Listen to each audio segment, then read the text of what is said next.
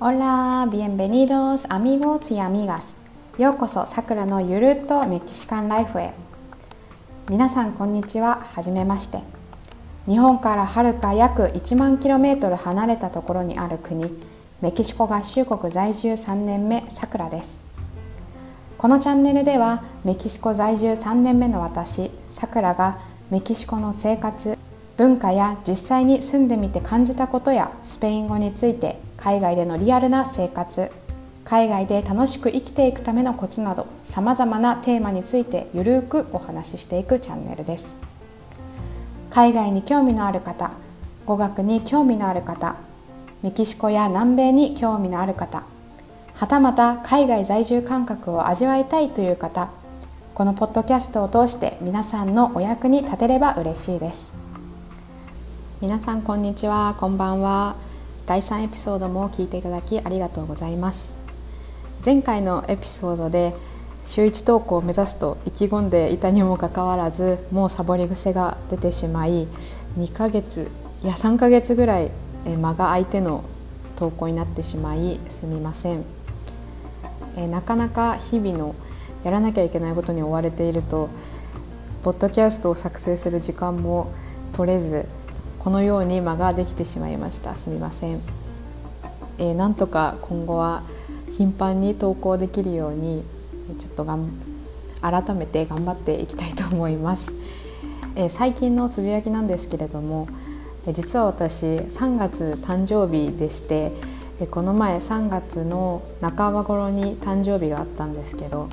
メキシコで誕生日えこれで3年目3回目になるのかな誕生日を、はい、過ごさせていただきました。メキシコでもこう知人の方に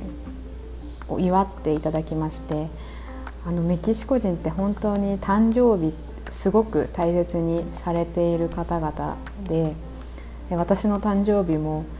あのぜひみんなで祝いましょうっていうふうに言ってくださってこう家に招待していただいて美味しいメキシコ料理を食べながらケーキでお祝いして、えー、みんなにこう「おめでとうおめでとう」と温かい言葉をかけていただいて本当に温かい人たちばかりだなと改めて、えー、すごく幸せな気分に幸せな気持ちになったと同時に本当にメキシコのいいところだなというふうに改めて感じました、えー、本当に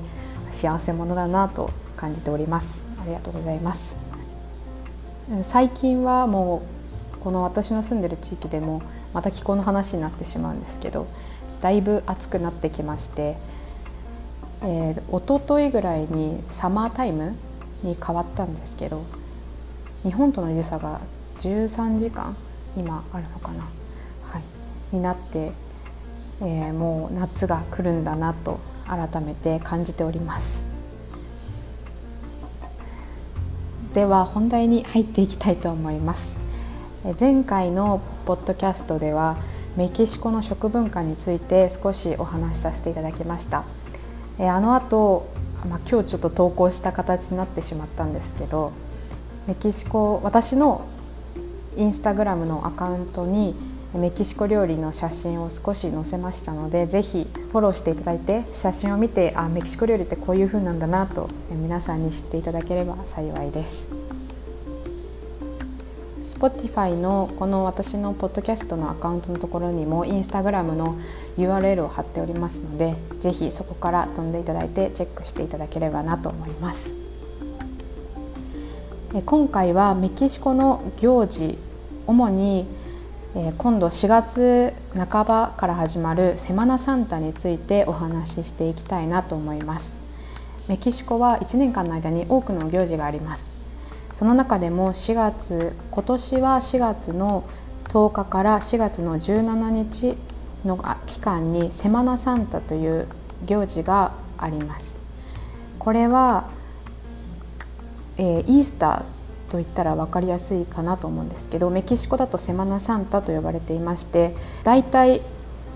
3月末から4月の間に行われて毎年日付は違うんですけれどもこれはイエス・キリストの死を記念して祝う期間になっております。国の中でとても重要な宗教的文化の一つです。メキシコの方々はだいたい8割の人々がカトリック教徒でカトリックを信仰されていますのでこのセマナサンタという行事も非常にメキシコ人にとっては大切な伝統になっております。大切な期間になっております。まあでもよく私の友人の話とも聞くんですけれども大体最近では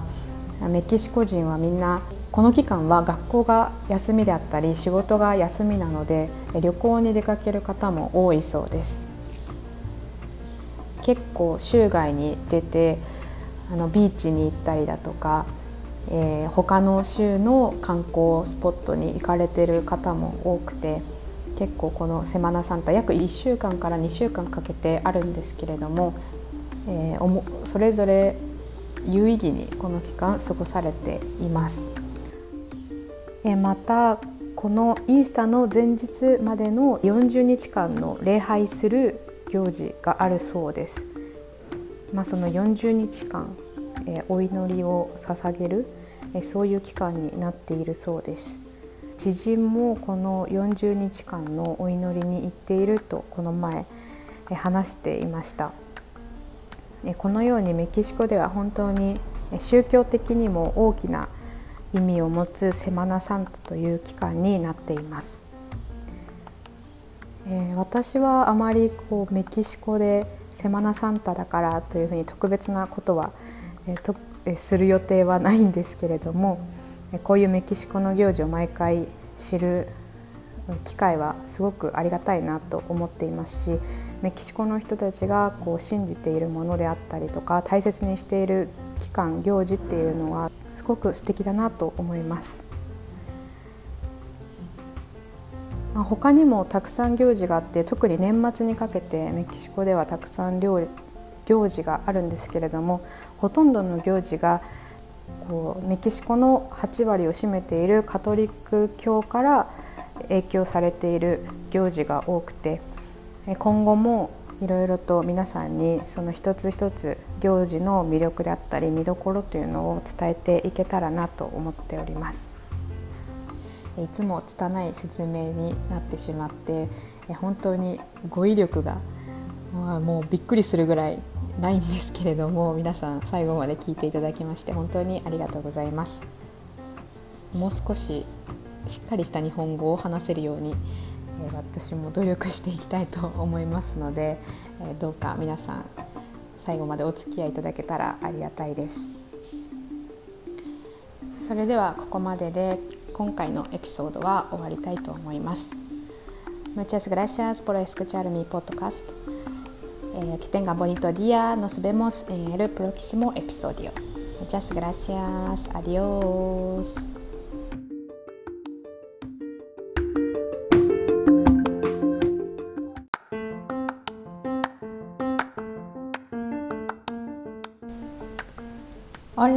Bienvenidos amigos y amigas. ようこそさくらのゆるっとメキシカンライフへ皆さんこんにちははじめまして日本からはるか約1万 km 離れたところにある国メキシコ合衆国在住3年目さくらですこのチャンネルではメキシコ在住3年目の私さくらがメキシコの生活文化や実際に住んでみて感じたことやスペイン語について海外でのリアルな生活海外で楽しく生きていくためのコツなどさまざまなテーマについてゆるくお話ししていくチャンネルです。海外に興味のある方語学に興味のある方メキシコや南米に興味のある方はたまた海外在住感覚を味わいたいという方このポッドキャストを通して皆さんのお役に立てれば嬉しいです。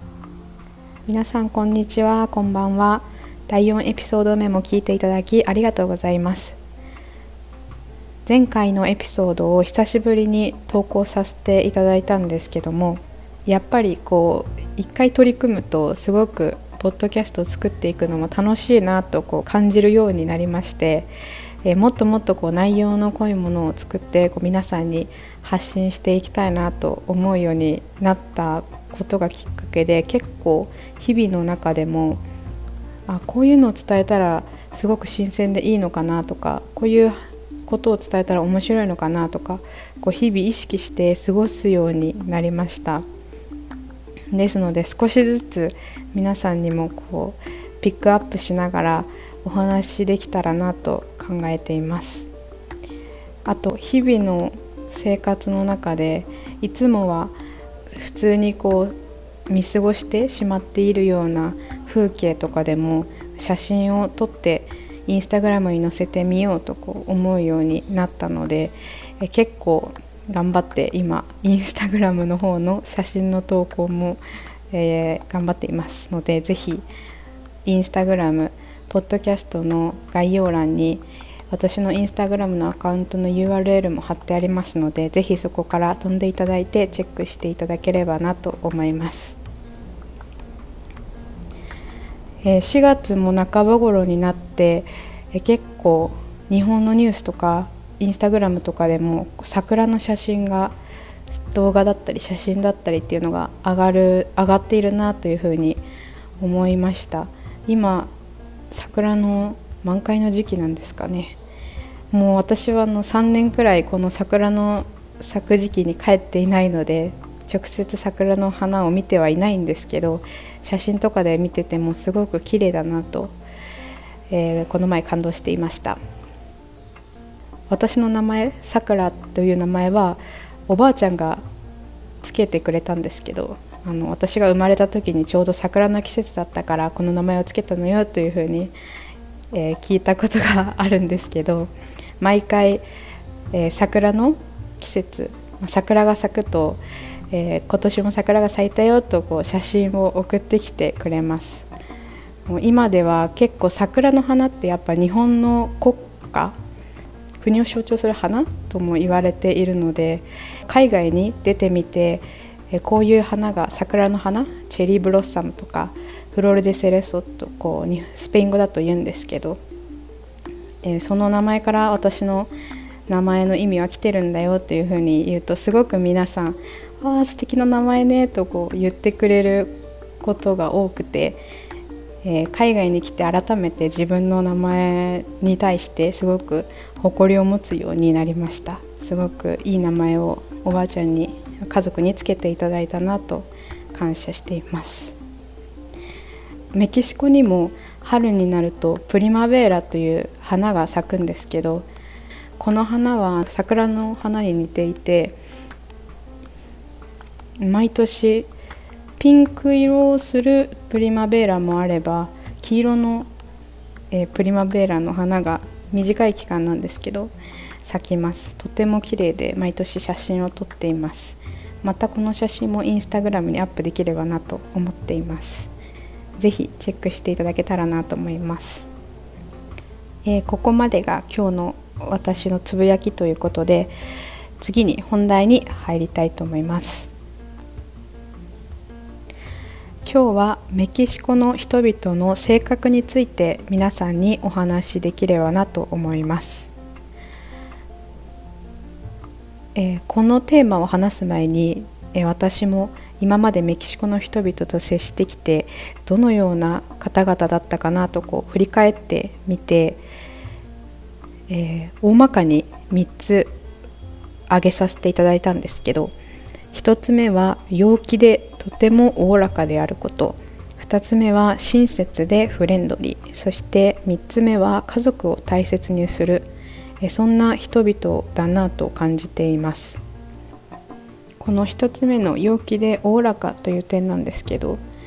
基本的に明るい方々で物事を楽観的に捉えるそういう方が多いのかなと感じています。細かいことにとらわれない人が多くてですねあの明るく楽しいことをもう一番に考えて過ごす。だからこそこう例えば一つえー、ネガティブなことがあったとしてもそれにずっととらわれてなんでこうなんだなんだとこう考えるのではなくて、まあ、なんとかなるさというようなあの感じでこう捉えて、えー、楽しいことを明るく楽しいことをやっていこうという考え方をする方が多いかなと感じています。そういう楽観的に捉えるところから来ているのかわからないんですけど、まあ、結構時間にルーズな方も多いですね。でもすごくいいとこだなと思うのはやっぱりこういう捉え方をする人々だからこそだと思うんですけどすごく自分に自信を持っている方が多いです。あのどのような体型であっても身長であっても自分の自分自身にすごく自信を持っていて、え好きな服を着て好きな格好をして、え外を歩いている方が多いなと感じます。え私はもともと自分にすごく自信がなくてですね初めメキシコに来た時はそういう姿を見てとても驚いたんですけどでも徐々にこういろいろなメキシコの人々のことを知っていくようになって自己肯定感っていうのもすごく上がって、まあ、なんかこういう自分も受け入れて、えー、こう自分のいいところをこう伸ばせるようにしていこうと少しずつ自信がついたような気がしています。例えばなんですけど海に行った時とかこう私たち日本人は、まあ、特に女性なんですけどこう日焼け止め対策で長袖を着たりとかあとはまああまり肌を出したくないから結構肌を隠すような服装をする人が多いのかなと思うんですけどメキシコの人と海に行った時にすごくそれに驚かれてえなんでそんなあの肌を隠して覆って海に来てるのみたいな感じで言われてもっとあなたは自分に自信を持ってこう今を楽しまなくちゃ海を楽しまなくちゃとこう言われたことがあってああすごくメキシコの人々はこういう考え方をするんだなというか、まあ、文化とか価値観の違いを感じました。でもすごくいいところだなと思っています。2つ目の親切でフレンドリーというところなんですけどもえメキシコの人々は本当にあの知らない人でもあの道道で出会う知らない人にでも「オラアミゴ」と言って結構、まあ、アミーゴって友達っていうスペイン語で意味なんですけど知らない人にも気軽に話しかけたりとかあとは例えばレストランとかで長い待ち時間こう隣にいる人と全く知らないもう赤の他人それこそ今出会ったっていうような人とでもえ普通に会話して普通にこうあれ友達っていうようなあの なんかこう盛り上がり方をしている光景を何回も見たことがあるんですけど、まあ、基本的にすごくフレンドリーな方が多いと感じています。これはあのインターネットとかで調べていたんですけど国民の9割の方がカトリック信者であるから人に親切にするという考えが根付いているというの記事を読みました。本当にあの困っている人とかがいたらすごく心配して助けてくれたりとかもうすごく助け合いの精神っていうのもとても強い人々だなと思います。これ一つ私のエピソードがあるんですけど今あの住んでいる家の玄関の扉に鍵が、まあ、あるんですけどで私はあのちょっと近くのお店に、えー、食材を買いに行こうと思って本当に身軽な格好で携帯と財布と、えー、鍵だけを持って外に、まあ、近いからと思って外に出たんですけど帰ってきて鍵をいつも通り開けようとしたらその鍵が回らなくてその鍵自体もあの古かったのでしょうがないんですけど鍵が開かない開かないってこう10分ぐらい結構おどおど外でしていたら隣の近所の、えー、方が駆けつけてきてくれて「どうしたんだ？手伝おうか」というふうにあの言ってくれて一緒にもう30分から1時間ぐらい頑張ってその鍵でなんとか開くようにいろいろ対応してくれたんですけど、まあ、最終的にその鍵屋さんを呼んで無事に解決したんですけどもう本当にその時は、えー、その方とてもよくしてくれて大丈夫かというふうにあのこうやったらいいんじゃないかああやったらいいんじゃないかって結構親切に対応してくれました。とてもびっくりして最初ちょっと変な人じゃないかってドキッてしちゃったんですけどとっても優しい方でした、えー、まあ、こういう感じで、えー、近所付き合いというのもすごく大切にされているメキシコの人々なんだなと感じました。3つ目の家族を大切にするという面なんですけれどもこれはメキシコ人ならではの特徴かなと思います。他の何よりも家族との結びつきをすごく大切にしている人々で親は子供のことをとても愛していますし日頃からこう愛情表現もすごくされています。例えばこう小さい子供とかに対して「アーミアモール」とかってお父さんお母さんが言ったりするんですけどそのアモールってスペイン語で愛とかそういう意味があってこういうような言葉を使って常日頃から愛情表現をしているお父さんお母さんをよく見ますし子供も小さい時から親のお手伝いをするというのは当たり前で成長したらまた親の面倒を見るというのも当たり前のように考えられている方々かなと思います。えー、これもその親の面倒を見る親のお手伝いをするというのもいやいややっているのではなくてお父さんお母さんを助けるためにという思いで、えー、素直にお手伝いしている子どもさんをよく見ます。えー、これはすごすごいことだなと、えー、私も改めて、まあ、親孝行できるような人にならなきゃなと感じました。それで日曜日とか休日も家族で過ごすというのが習慣づいている家庭が多い多くて毎週日曜日はですね結構近所の各家からバーベキューとかのこう匂いが結構してくるんですけどみんな集まって庭とかでバーベキューをしたり、えー、美味しいご飯を囲んでみんなでおしゃべりしながら日曜日を家族で過ごすという光景を何度も見たことがあります。えー、ここまでメキシコの人々の性格について、え、お話しさせていただきました、え、これは私が今までメキシコの人々と関わってきて接してきて感じたことですけれど、